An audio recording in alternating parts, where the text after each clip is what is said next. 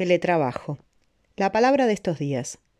Hace ya varios meses, por qué no decir años, venimos sufriendo o disfrutando este experimento masivo de trabajo desde casa. Trabajamos como podemos, en un contexto de crisis, con los recursos que tenemos a mano. Y la pregunta que suscita siempre, ¿cuánto de esto va a quedar pospandemia?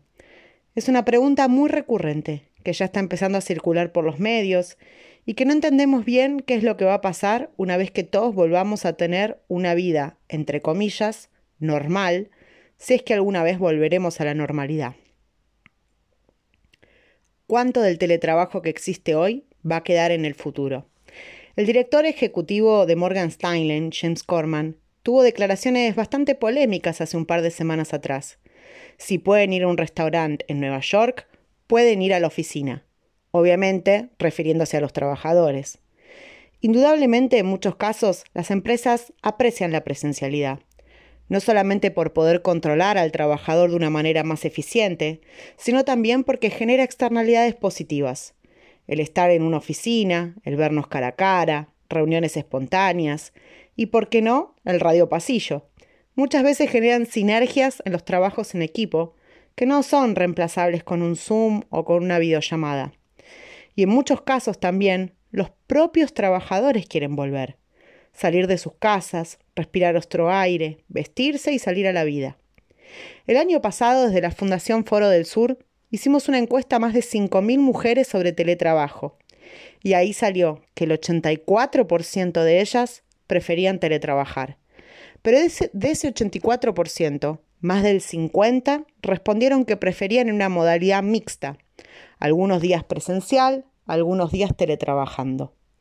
Indudablemente la comodidad que significa el teletrabajo es importante, e indudablemente las empresas prefieren en muchos casos, a pesar del ahorro de costos, que los trabajadores vuelvan a las oficinas, al menos un par de días por semana.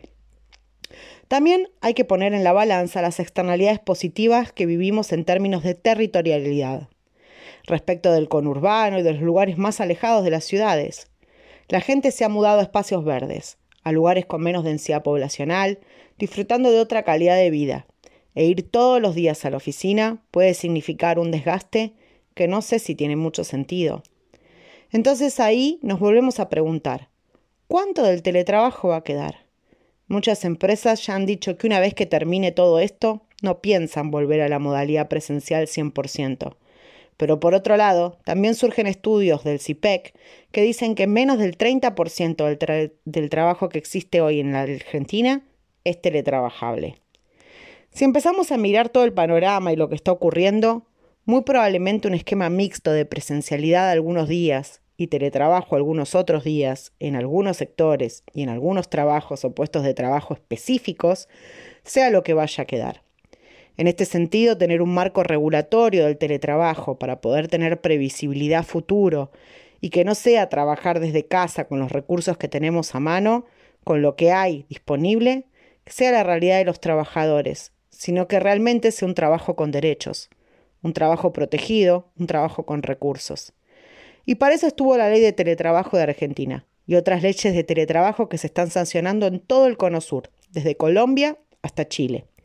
Muchos países ya tenían leyes de teletrabajo, pero en muchos casos las están actualizando, dada la realidad post-pandemia. El mundo digital llegó para quedarse, y el teletrabajo va a ser una modalidad que empecemos a experimentar al menos algunos días a la semana. Esto va a traer algunos beneficios y algunas complicaciones, pero lo importante es que si tenemos las reglas de juego en la mano y sabemos cómo vamos a jugar a esta nueva modalidad, vamos a poder hacerlo en un marco de previsibilidad y sabiendo que tenemos los recursos al alcance de la mano para poder hacerlo de la mejor manera. Un nuevo mundo del trabajo puede nacer a partir de esto. Y ese mundo del trabajo, ojalá, sea con más oportunidades para todas y todos.